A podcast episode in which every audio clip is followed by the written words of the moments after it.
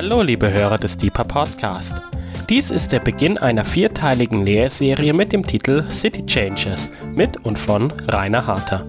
Als Special Guest dürfen wir heute Martin Horn, den Freiburger Oberbürgermeister, begrüßen. Wir wünschen viel Freude beim Hören und Gottes reichen Segen.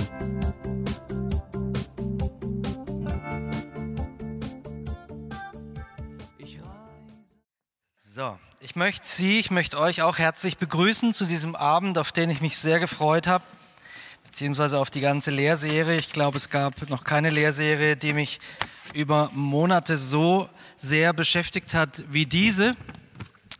Und bevor ich einsteige in den Lehrteil, möchte ich unseren OB nach vorne bitten, denn den werde ich jetzt mit ein paar schwierigen Fragen löchern zum Thema Stadt.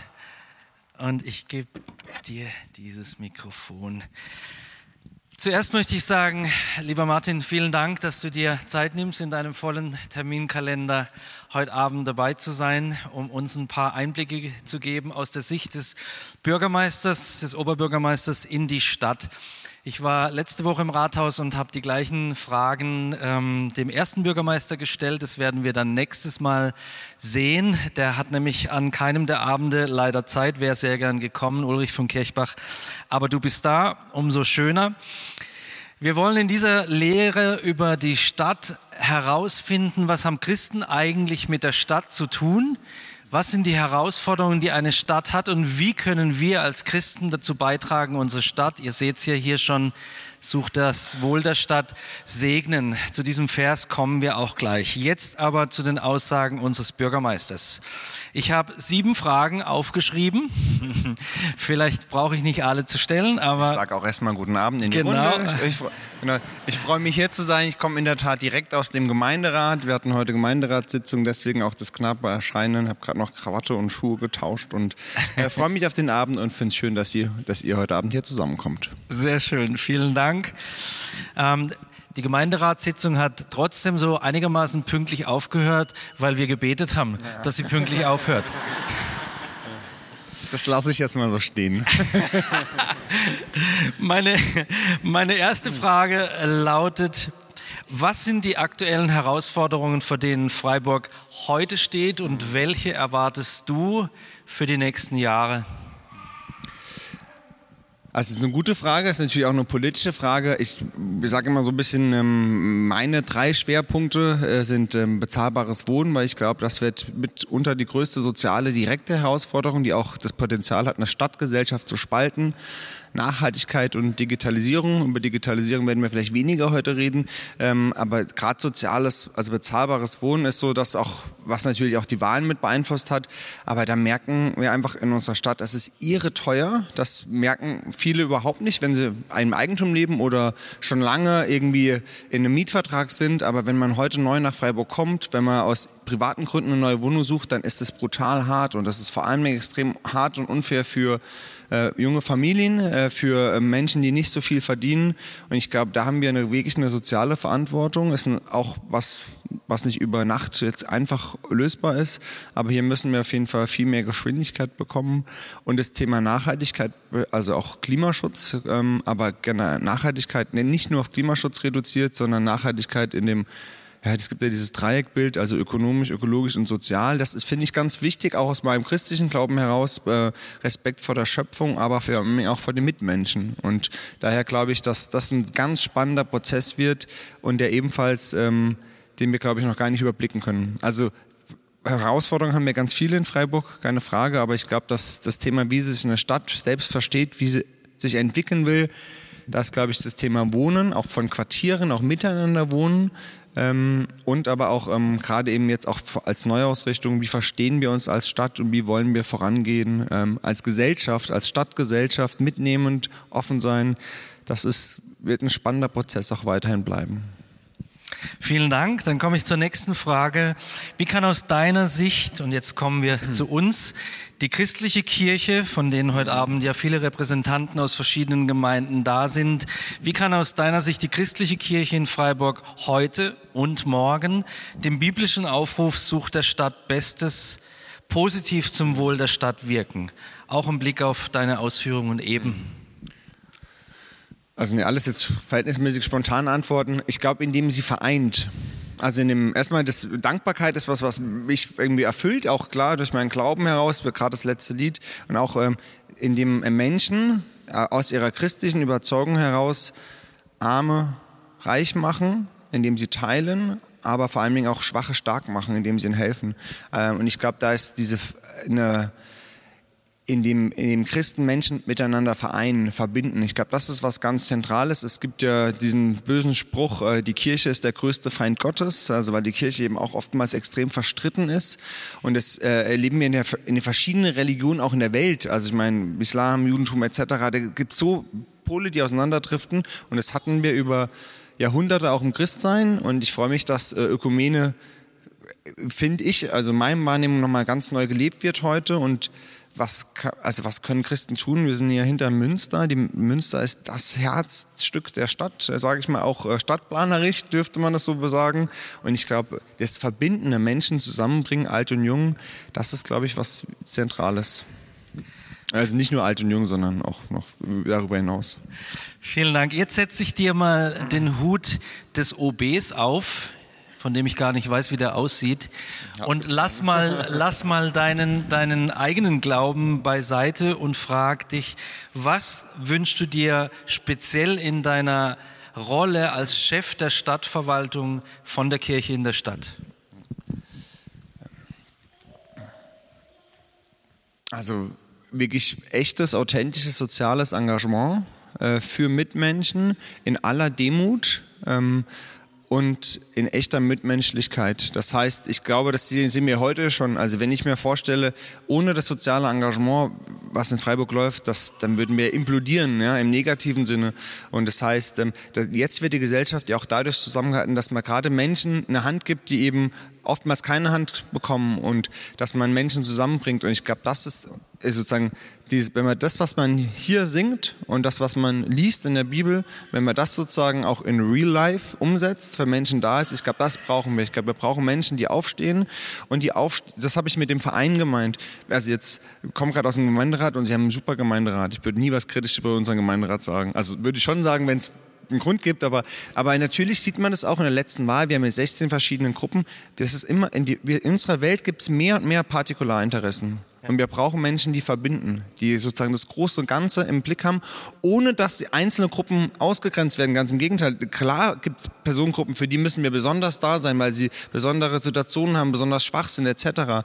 Aber wir brauchen Menschen, die die Gesellschaft verbinden, weil sonst haben wir nur noch Pole, die auseinanderlaufen. Das erleben wir politisch gerade ein Stück weit. Und das, äh, ich hoffe nicht, dass wir das ähm, gesellschaftlich erleben. Und das, das meine ich auch auf Fridays for Future. Fridays for Future, ich habe hab selbst allen Mitarbeitern eine E-Mail geschrieben, geschrieben und freue mich, wenn Sie daran sich beteiligen etc. Also bin ja voll in diesem Bereich aktiv. Aber wenn Fridays for Future am Ende zu einem Generationenkonflikt wird, dann haben wir ein echtes Problem.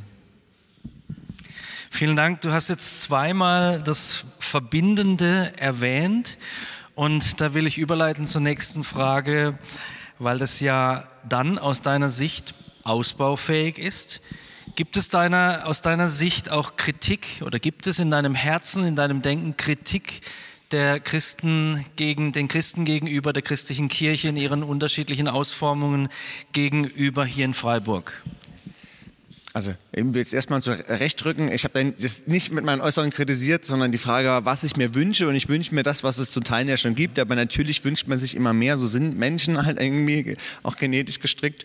Ähm, also was ich was gesagt, also City Changer, ja, das ist sozusagen, das ist ja die Botschaft. Und eine, und eine, Stadt kann man nur verändern, wenn man in ihr aktiv wird und rausgeht.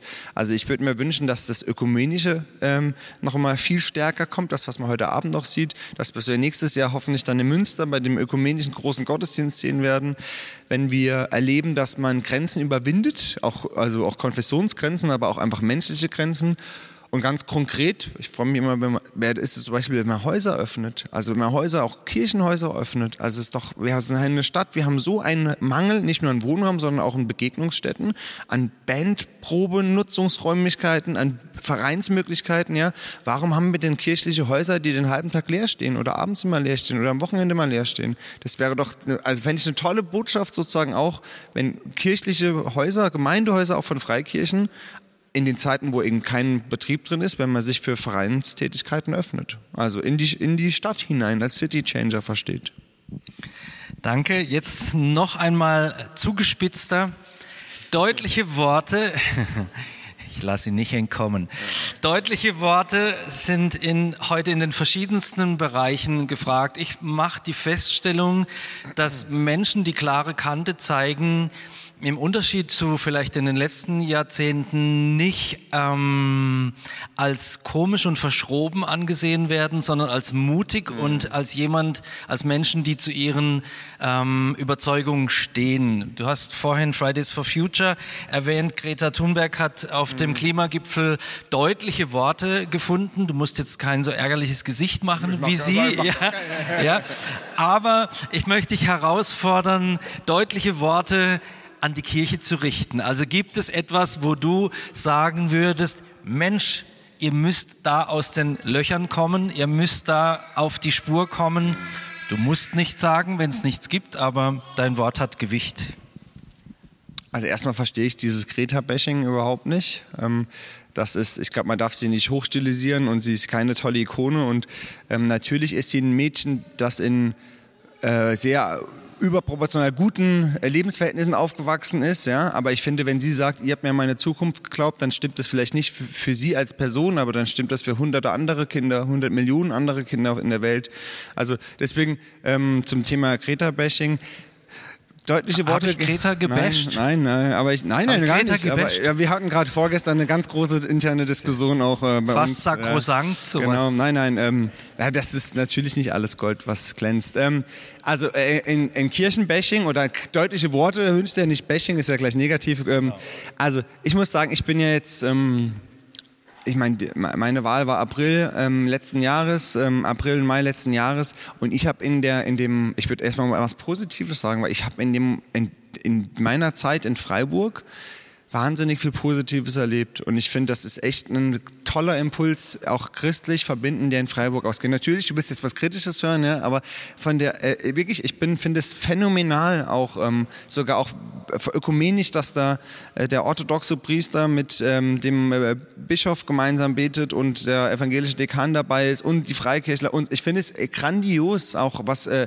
ehrenamtlich hier läuft. Und deswegen habe ich gar nicht so viel Bashing. Natürlich wünsche ich mir von manchen großen Kirchen ein bisschen mehr Offenheit wünschen äh, und äh, Reformwilligkeit etc. Ich würde den Satz von vorhin nochmal sagen, die Kirche der größte Feind Gottes, das darf es nicht sein. Also das, die Kirche muss ein verbindender, einladender Ort sein. Und sobald wir Kirche politisch und abgrenzend verstehen und glauben, ausgrenzen leben, dann ist es meiner Meinung nach nicht nur kontraproduktiv, dann hat es auch nichts mit meinem Verständnis von christlichem Glauben zu tun. Und ähm, das würde ich dementsprechend dann auch ähm, deutlich kritisieren. Gut, dann überspringe ich die Frage, gibt es einen Kritikpunkt, den, die überspringe ich. Und es gibt natürlich viele Kritikpunkte. Ist, ich bin nicht hergekommen, um das schön zu reden, aber ich, wenn, äh, äh, wenn, ich jetzt die Frage so gerade spontan höre, muss ich sagen, ich bin schon echt ähm, positiv berührt, wie viel Impulse von diesem Gemeinsamen ausgeht und wie viel ökumenische und verbindende Initiativen es gibt in Freiburg. Das ist bei weitem nicht genug und es kann immer mehr sein. Aber ähm, wenn ich das so vergleiche, auch mit den anderen Stationen, die ich in Deutschland hatte, meinem, dann äh, habe ich das nie so wahrgenommen wie hier in Freiburg. Das, und das ist erstmal, das darf, also ich mache jetzt keine Werbung, ja, nicht falsch verstehen, aber das, äh, das, wenn du mich so, auch vielleicht bin ich noch leicht beeinflusst von dem letzten Dankbarkeit. Ja. Gut, dann, lieber Martin, äh, ein Ende mit der Qual der Fragen. Hast du noch etwas, was dir darüber hinaus auf dem Herzen liegt, was du gerne dem Auditorium sagen möchtest? Mir liegt ganz viel auf dem Herzen. Also, du hast 30 Sekunden. Ja, wir könnten. Äh, wir könnten mal die Agenda der Gemeinderatstops rund ein. Also ähm, äh, ähm, ja, also ich würde mich freuen, wenn die Impulse von dieser City Changer Reihe eben nicht nur Impulse sind, die in diesen vier Wänden bleiben, sondern wirklich ausstrahlen. Das ist ja sozusagen die Kernbotschaft auch hinter der Veranstaltungsreihe. Und ähm, wenn das Christinnen und Christen schaffen, Menschen mitzunehmen, zu begeistern, ehrlich, authentisch zu, sind, äh, zu, äh, zu sein und einfach in unsere Stadt verändern. Und nicht nur unsere Stadt, natürlich unsere Region und damit unser Land und vielleicht sogar unsere Welt, aber vor allem jetzt hier ganz konkret in Freiburg. Und das geht meiner Meinung nach immer nur mit was ganz Konkreten. Also natürlich brauchen wir pathetische Worte und äh, schöne Reden, aber wir brauchen konkrete Projekte, tägliche Akte der christlichen Nächstenliebe. Ich glaube, das erwartet auch der da oben. Vielen Dank, Oberbürgermeister Martin Horn. Auch heute Abend ganz, ganz an nach Martin Horn.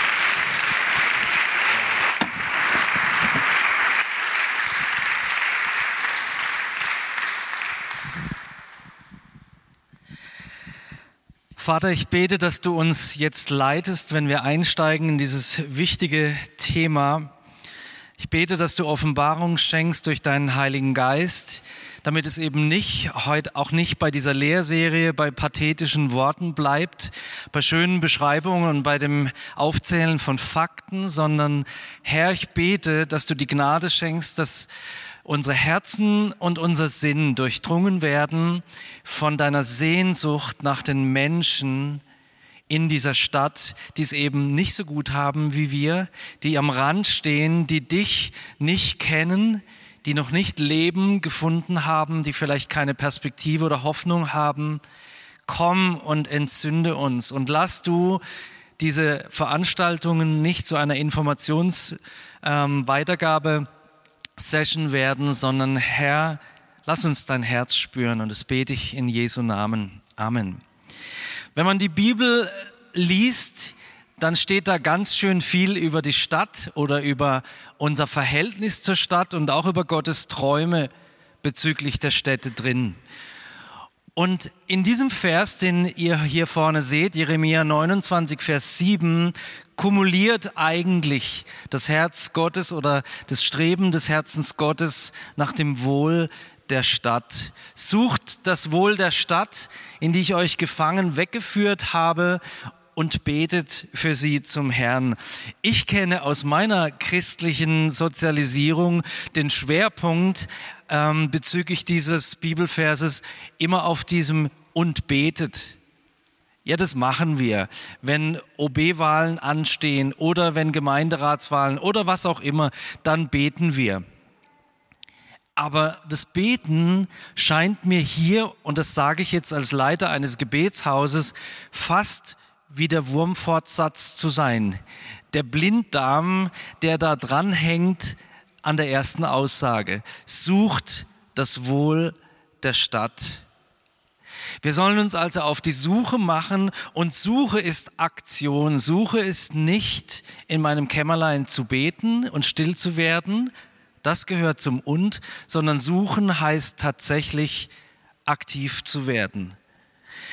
Heute Abend wird es primär darum gehen, was eigentlich eine Stadt ist. Ich habe bei der Vorbereitung zu dieser Serie selber viel gelernt über Städte und über den Organismus Stadt. Da greife ich schon vor und sage behauptend, eine Stadt ist ein Organismus, etwas Lebendiges. Und heute Abend möchte ich euch mit ein paar Zahlen auch vielleicht überraschen, was Städte angeht. Ich möchte einsteigen mit folgendem Fakt. Erstens, laut UNO, den Vereinten Nationen, wächst, wächst die Stadt an sich, also die Städte, um fünf Millionen Menschen pro Monat. Fünf Millionen Menschen pro Monat zieht es weltweit in die Stadt. Die städtische Weltbevölkerung wird bis Mitte des 21. Jahrhunderts so groß sein wie die Gesamtbevölkerung der Welt im Jahr 2004. Also alle Menschen, die es 2004 gab, von der Summe her gesehen, leben im Jahr 2000, im 21. Jahrhundert, in der Mitte des 21. Jahrhunderts in Städten. Je größer eine Stadt ist, desto mehr soziale Interaktion findet statt und wird auch notwendig. Eine Stadt ist ein Organismus, in dem ein Geben und Nehmen stattfindet. Viertens, Städte, habe ich vorhin schon gesagt, sind lebendig, sind lebendige Objekte, die sogar wieder auferstehen können. Die Selbstheilungskräfte, will ich es mal nennen, von Städten sind unglaublich. Denkt mal an Hiroshima oder an Nagasaki. Städte, die völlig zerstört waren. Mein Vater war hier beim Bombenangriff äh, 1944 in Freiburg äh, betroffen. Seine, sein, das Haus, in dem er gelebt hat. Und hier ums Münster herum war alles kaputt, alles platt. Und es ist wieder aufgebaut worden. Da, wo mal eine Stadt war, die durch Krieg vielleicht völlig zerstört wurde, wird in der Regel auch wieder eine Stadt gebaut. Fünftens, heute spricht man Neudeutsch von sogenannten Magnet Cities. Das sind äh, Städte, die Menschen anziehen wie ein Magnet. Es gibt aber auch das Umgekehrte. Es gibt Städte, die Menschen abstoßen. Denken wir zum Beispiel an Detroit. Detroit in den USA, da will niemand so gerne hinziehen, weil es da sozial so schwierig aussieht. Aber andere Städte, so wie Freiburg beispielsweise, da wollen die Menschen wohnen, weil sie angezogen werden von einer großen Anziehungskraft. Und diese Anziehungskraft wirkt nicht nur auf einfach Bewohner und Menschen, die dann in der Stadt ihren Arbeitsplatz finden, sondern auch bis auf auf Besucher oder auf Unternehmen. Und mit den Unternehmen kommen neue Gelder in die Stadt. Es kommen neue Ideen in die Stadt. Die Stadt wächst, wenn Menschen zu ihr stoßen. Magnet Cities sind wie Hopfen und Getreide in einem Bierfass. Da gärt es, da arbeitet es, da entwickelt sich etwas. Magnetstädte sprudeln von neuen Ideen, die dazu beitragen, neue Unternehmen, soziale Netzwerke und Infrastrukturen zu gründen. Restaurants, Geschäfte und Bars blühen auf. Besucher erscheinen und geben Geld aus und bringen Geld in die Stadt hinein. Ich will ein Beispiel von einer Magnetstadt geben, die ihr alle kennt, New York City. New York City ist eine kleine Stadt eigentlich. New York City ähm, belegt 0,006 Prozent der Fläche des Landes, 0,006 Prozent der Fläche des zugegebenermaßen großen Landes.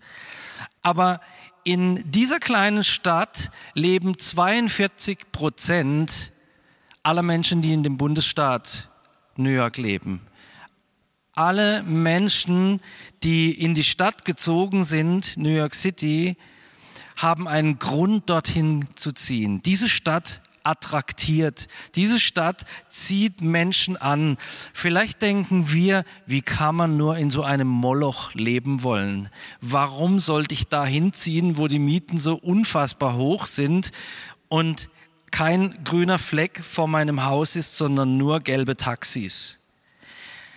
Man will in einer solchen Stadt wohnen, weil es Fakt ist, dass regelmäßige, herausfordernde persönliche Interaktion mit anderen Menschen uns kreativer, produktiver und innovativer macht.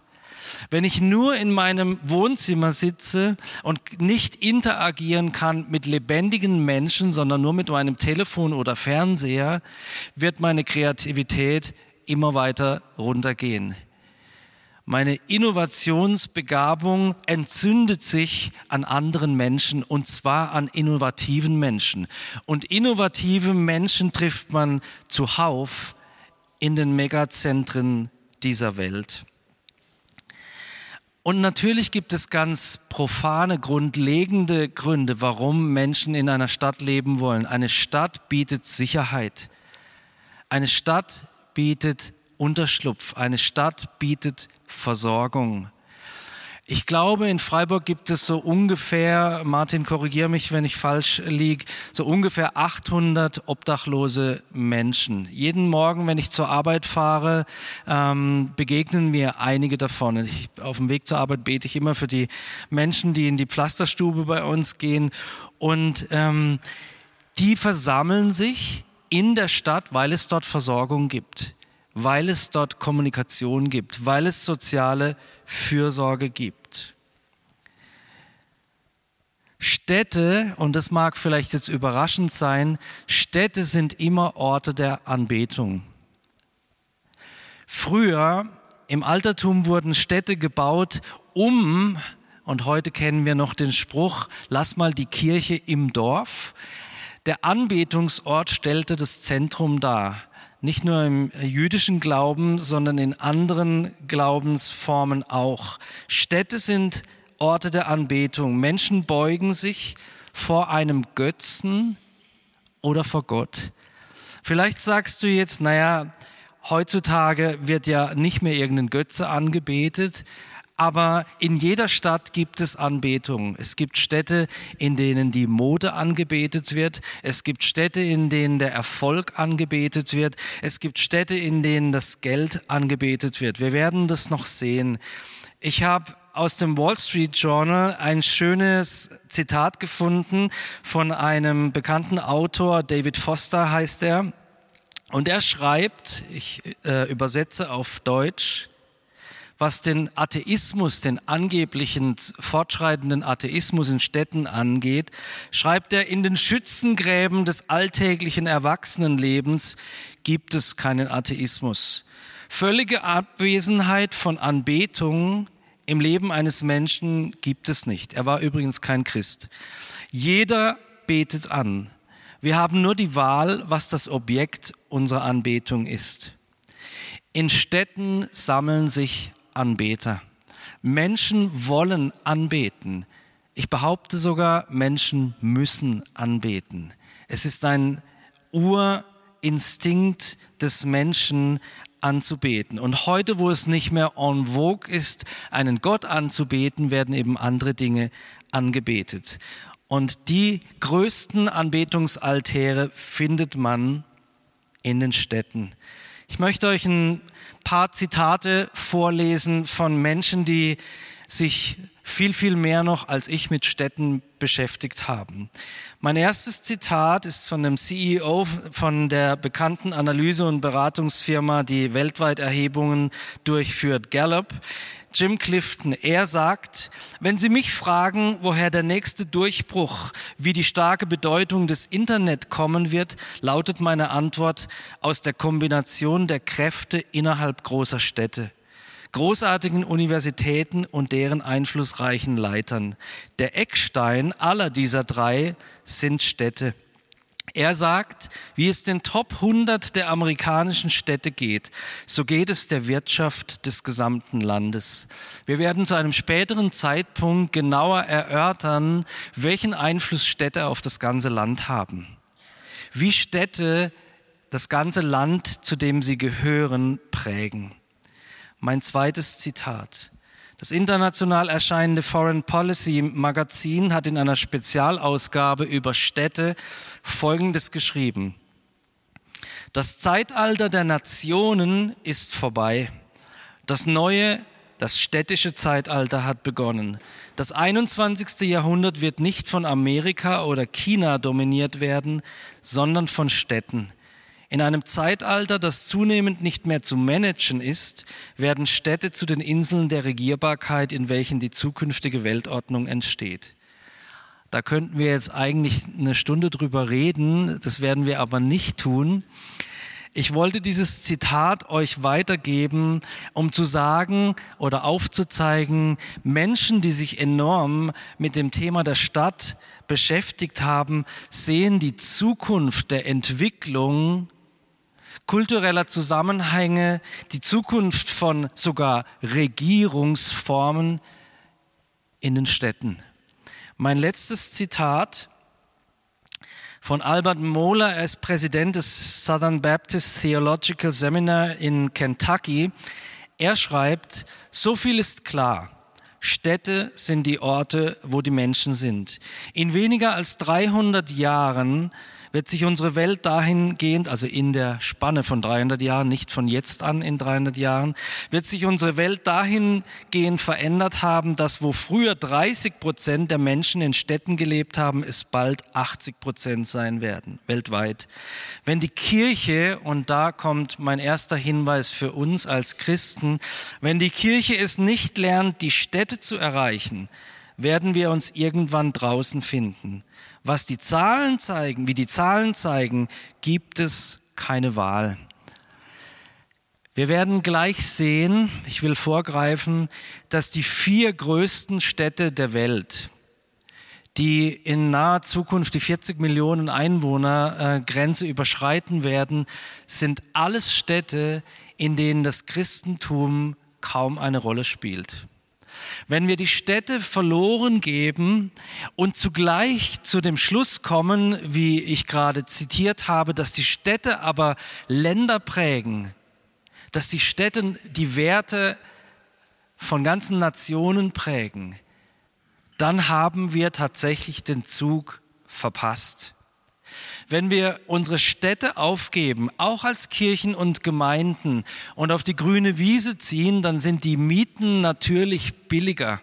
Aber es kommen nur die Leute vorbei, die bewusst sich entscheiden, ich gehe dahin und nicht die Menschen, die durch die Innenstadt flanieren.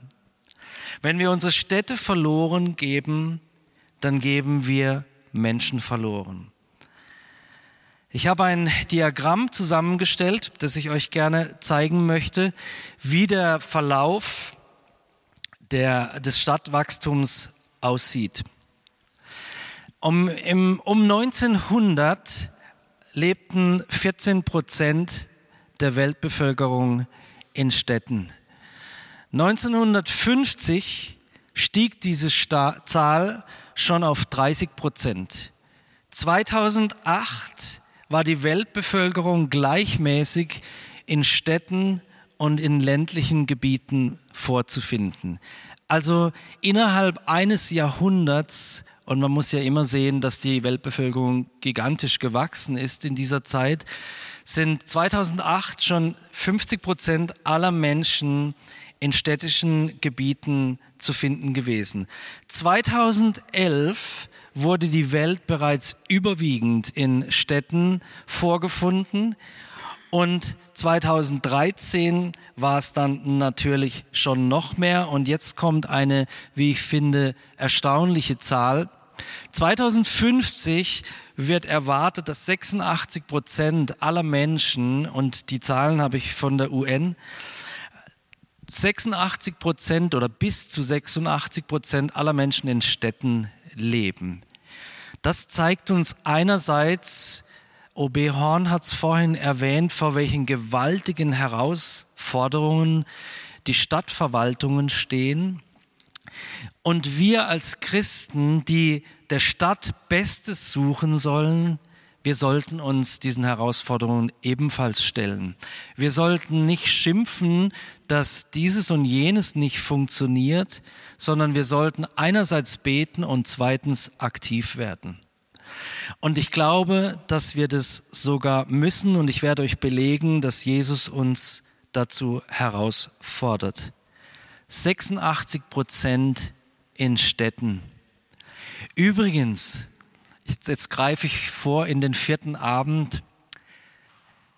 Ich war erstaunt, irgendwann festzustellen, dass der Himmel, den wir alle erhoffen, kein ewiges Rentnerparadies ist, à la Florida, sondern dass wir uns in einer Stadt wiederfinden werden.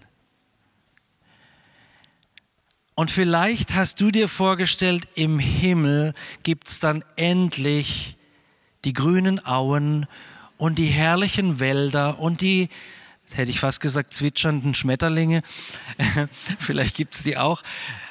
Aber ich muss dich enttäuschen. Es kommt eine Stadt aus dem Himmel und in der werden wir leben. Wir werden Stadtbewohner sein. Und das wird eine Megacity sein, die alles andere in den Schatten stellt.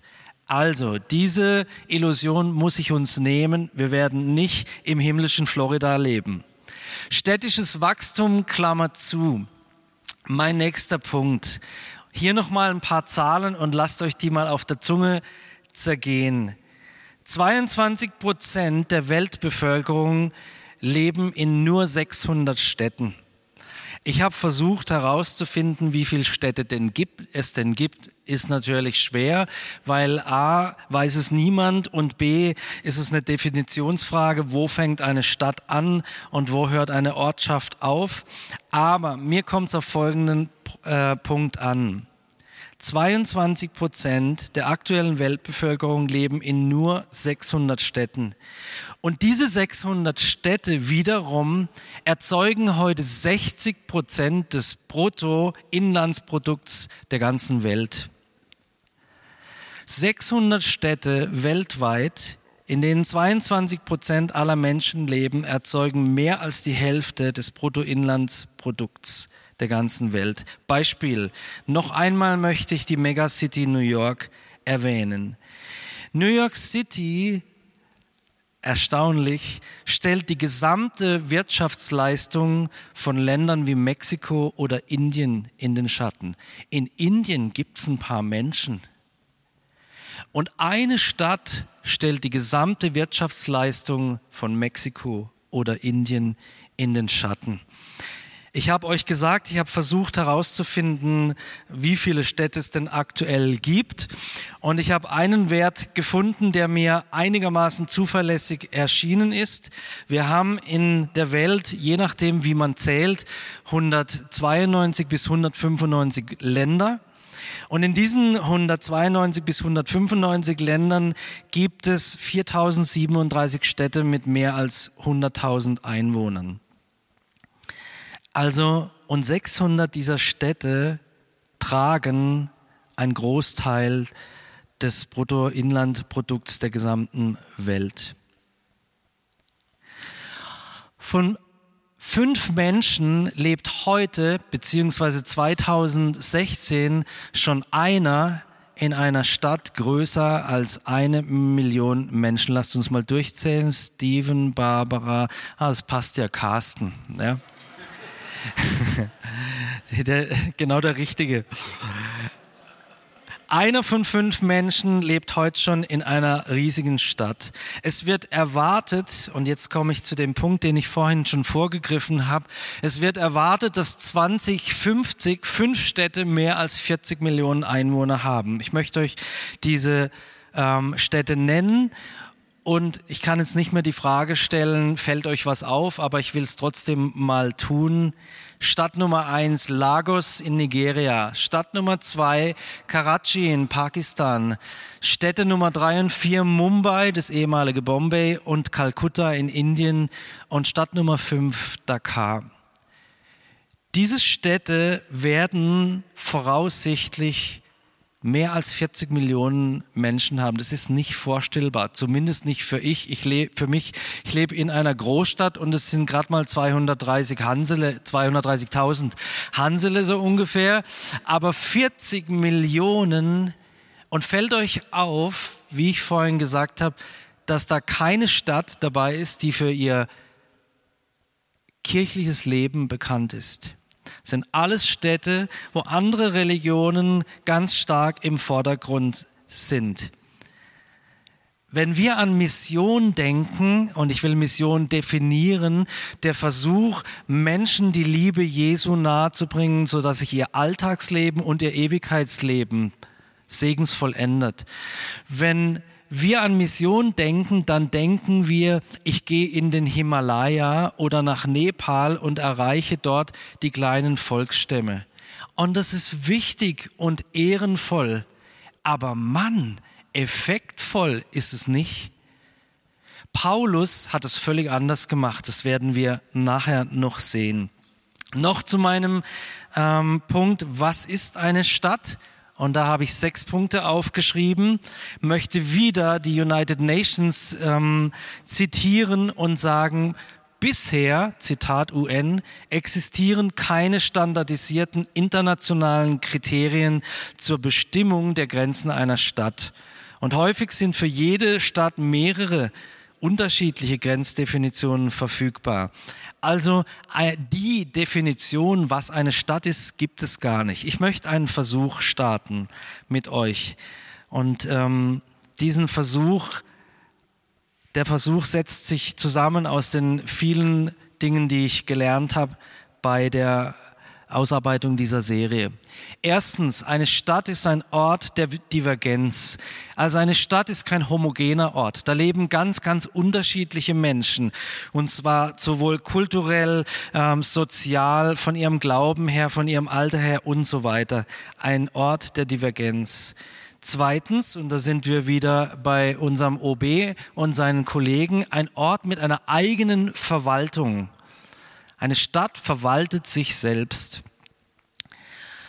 Drittens, ein Ort mit einer eigenen Versorgungsstruktur.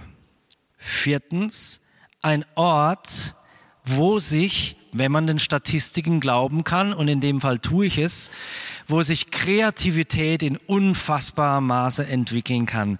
Ich lebe jetzt mittlerweile 55 Jahre in Freiburg. Ich bin einer der zwei gebürtigen Freiburger, die noch in Freiburg wohnen und, und will sagen, die letzten Jahre gab es eine erhöhte Geschwindigkeit im Bereich der Kreativität. Ich habe in einem Forschungsinstitut gearbeitet, 27 Jahre. Wir hatten gerade jetzt am letzten Samstag 70 Jahre Fraunhofer Gesellschaft Feier auf dem Platz der alten Synagoge. In Freiburg geht, was Kreativität angeht, richtig was ab. Jetzt sehe ich die Gerhild da hinten sitzen und will ihr nicht zu nahe treten, wenn ich sage, aber in Opfingen nicht so viel ja, gehört zu Freiburg, ich weiß. Ihr versteht, glaube ich, was ich meine. Die Masse macht es, die sich gegenseitig auch befruchtet. In Opfingen geht auch ganz schön viel, aber vielleicht andere Dinge. So, habe ich mich gerettet, Gerhild? Gut. Eine Stadt ist ein Ort, wo Dienstleistungen verkauft werden, wo Dienstleistungen ange angeboten werden, die auf dem Land gar nicht angeboten werden. In der Stadt kannst du Dinge morgen kaufen, von denen du heute nicht weißt, dass du sie überhaupt brauchst. Das ist typisch Stadt. Es werden neue Sehnsüchte geweckt und das Produkt oder die Dienstleistung wird sofort dazu angeboten. Vorletzter Punkt. Die Stadt ist ein zentraler Ort der Entwicklung von Kultur und von Bildung. Wer eine Stadt, wer in eine Stadt eintritt, der betritt quasi eine auch ihn prägende Kulturmaschine. Ich bin geprägt von Freiburg, ob ich es will oder nicht.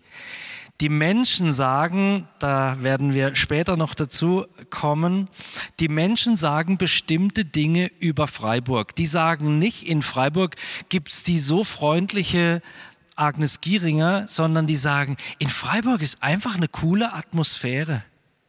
Und dieser Atmosphäre können wir uns weder entziehen noch verleugnen, dass wir sie mit kreieren.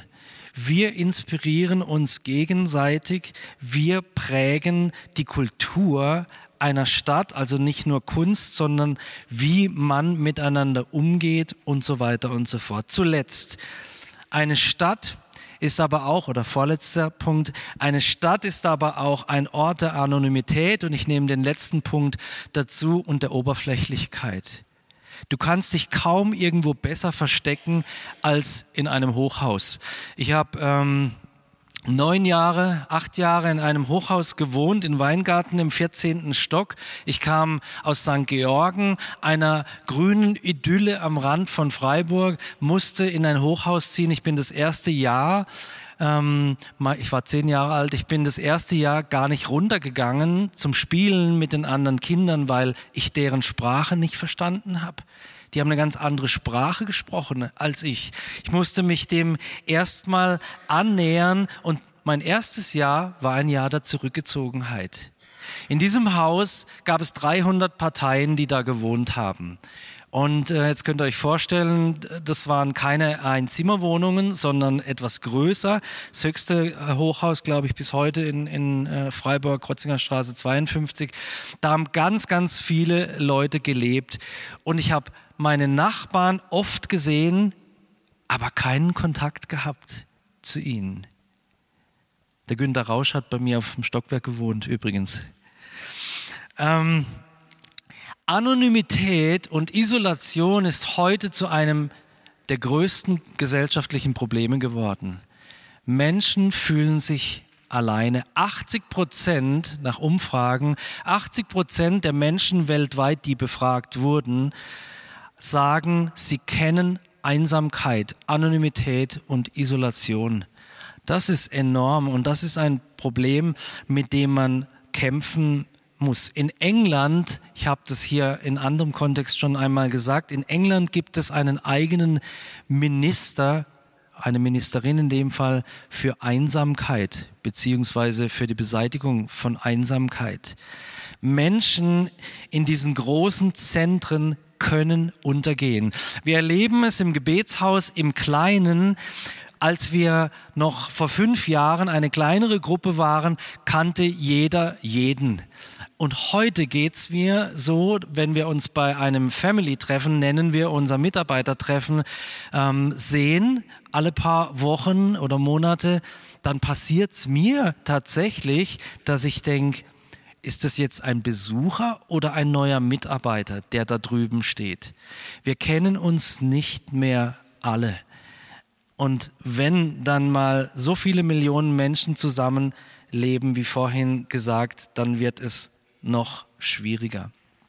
Städte sind wie große Fabriken.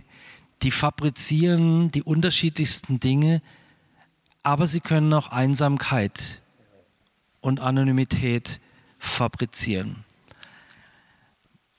Zusammengefasst gesagt, Städte sind das Zentrum oder das Zentrum der kulturellen und wirtschaftlichen Entwicklung in der Welt des 21. Jahrhunderts. Städte bringen wirtschaftliche Ressourcen, Unternehmen, Kunst, Universitäten, politische Strategien sowie Forschung und Entwicklung hervor.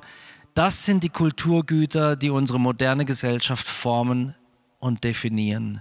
Städte sind wie große Fabriken. Was dort produziert wird, reicht weit über die Stadtgrenzen hinaus. Und zuletzt, in Städten ist alles in ständiger Bewegung. Liebe Freunde, dieser Teil sollte uns schon zeigen, Städte sind Plätze, Orte, ähm, Organismen, die ein ungeheures Potenzial in sich tragen. Und diesem Potenzial hat die Kirche von heute leider relativ wenig entgegenzuhalten. Dieses Potenzial wird relativ wenig genutzt. Ihr werdet es hören nächste Woche bei dem Interview, was unser erster Bürgermeister Ulrich von Kirchbach als Kritikpunkt gesagt hat. Es geht genau in diese Richtung. Ja, Freiburg liegt so in der Mitte des ähm, deutschen Bible Belts. Also es gibt hier ganz schön viele Christen. Aber wisst ihr was? Wenn wir den Mann auf der Straße fragen, dann gibt es nicht so viele, die so viele Christen kennen. Und ich möchte uns herausfordern, sichtbar zu werden. Ich nehme mir noch zehn Minuten, glaube ich, 20.40 Uhr, stimmt es?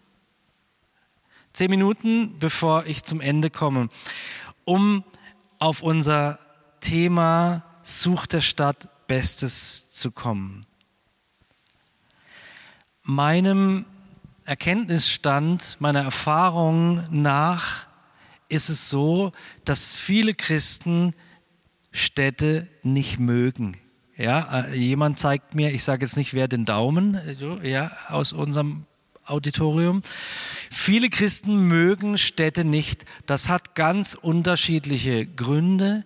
Aber ein Grund ist, Städte sind dreckig, Städte sind anstrengend, in Städten ähm, gibt es viel Unmoral, in Städten wächst so viel Negatives, was gegen das Wort Gottes steht. Und deswegen ziehen sich viele Christen aus Städten zurück. Ich erinnere mich, als wir unsere ersten Räumlichkeiten vom Gebetshaus angemietet haben, wir hatten den komischen Wunsch oder Eindruck, wir müssen in der Innenstadt sein. Also ich verrate euch nicht, was wir heute an Miete zahlen, aber ich fordere dich heraus, uns dabei zu unterstützen, sie zu zahlen. Aber wir wollen in der Innenstadt sein, dort, wo die politischen Entscheidungen getroffen werden, dort, wo die Glaubensentscheidungen getroffen werden, dort, wo nachts, Gott sei Dank, heute deutlich weniger und völlig undemütig schreibe ich ein Stück dieses Erfolgs auch den vielen Gebeten im Gebetshaus Freiburg zu. Ich habe gesagt auch, nämlich das Komasaufen und sowas deutlich zurückgegangen ist. Die Altstadtkriminalität um 16 Prozent ist, glaube ich, die Zahl, die ich gelesen habe, das kommt später auch noch vor, zurückgegangen ist.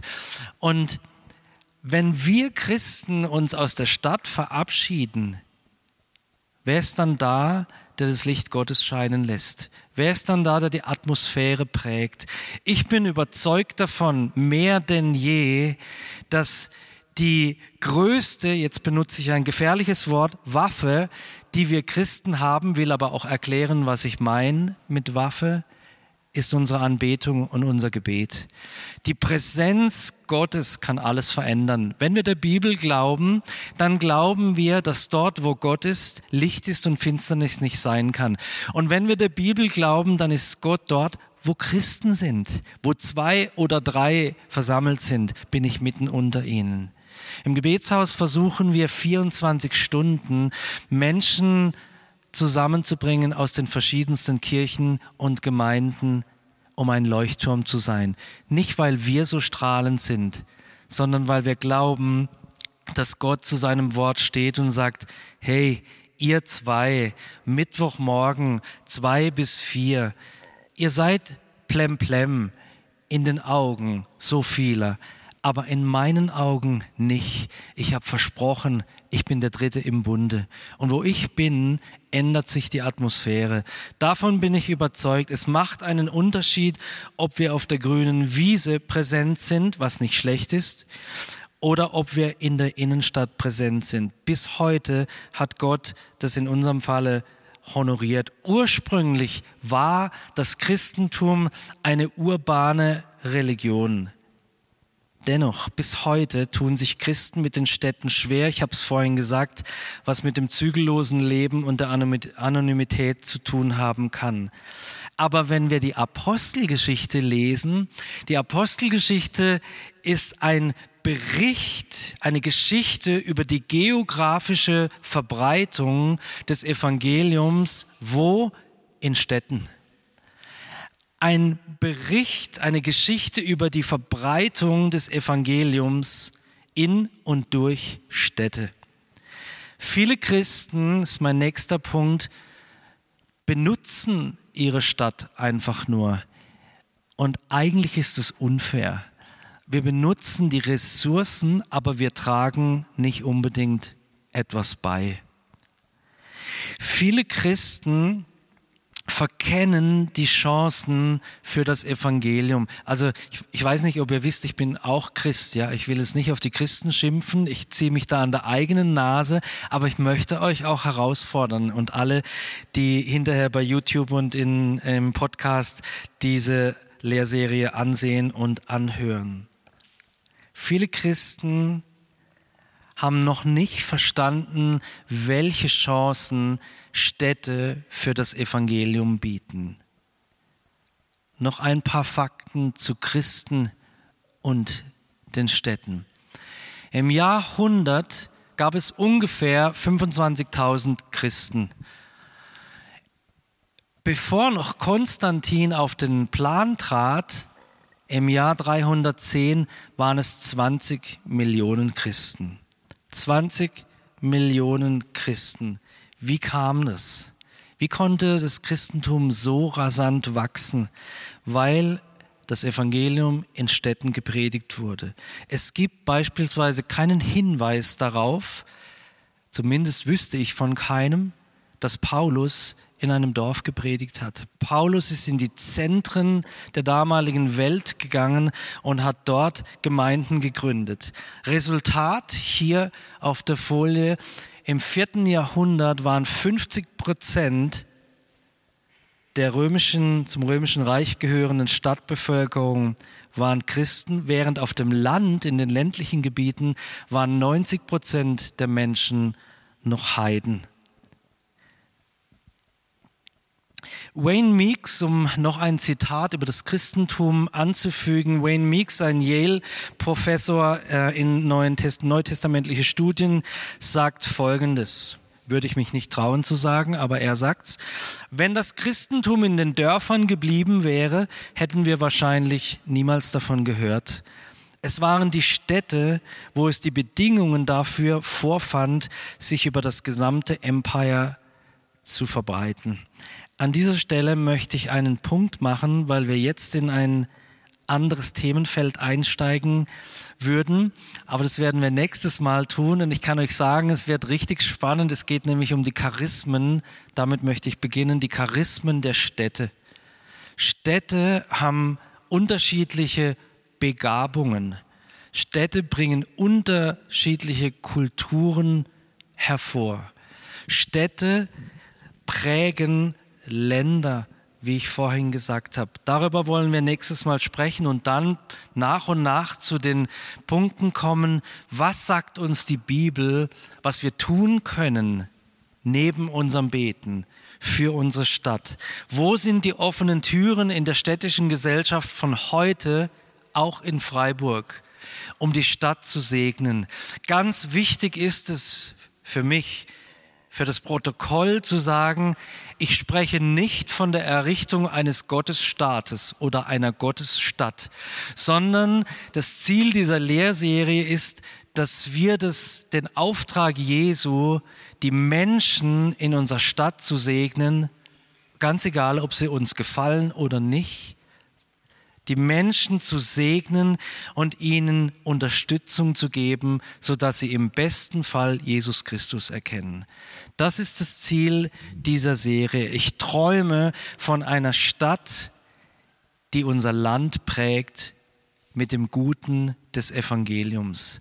Und das müssen nicht fromme Dinge sein, die so sofort als fromm deklariert werden können, wie Heilung und Befreiung oder so etwas, was gut ist, sondern es kann um Gerechtigkeit gehen. Es kann um Schönheit gehen.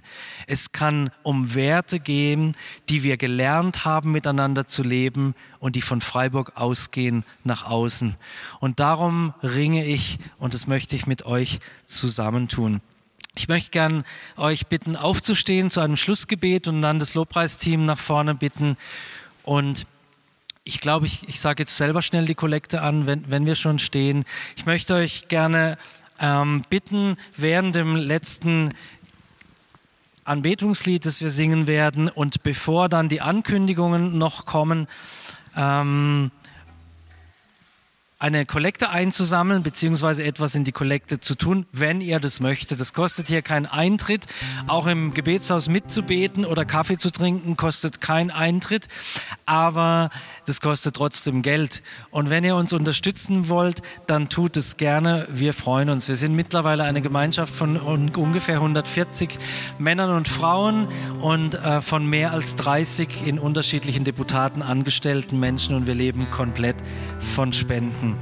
Vater, ich danke dir, dass du uns nicht in Ruhe lässt, sondern dass du uns herausforderst, die Liebe Jesu fassbar in diese Stadt hineinzubringen, so dass Menschen sehen, es gibt das Gute, weil es den Guten gibt, so dass Menschen erkennen, es gibt Hoffnung und es gibt Zukunft und es gibt dies alles in dir, dem dreieinigen Gott. Wir ehren deinen Namen über Freiburg und wir legen dir alle Worte, die gemacht wurden heute Abend, wieder zurück in deine Hände und wir sagen, Herr, erinnere uns an die Punkte, die wichtig sind für unser Leben als Individuen, aber auch als gemeinschaftlich denkende und arbeitende Menschen. Mute uns zu, diese Stadt zu segnen. Herr Jesus Christus. Amen.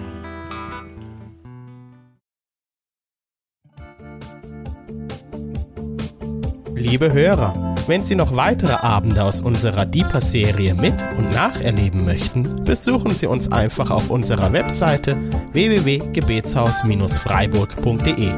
Dort erfahren Sie auch, wie Sie uns finden können und wie Sie unsere Arbeit unterstützen können. Wir hoffen, Sie hatten viel Freude beim Hören und wünschen Ihnen noch Gottes reichen Segen. Ich reise, ich bin auf der Reise, mit dir auf der Reise zu deinem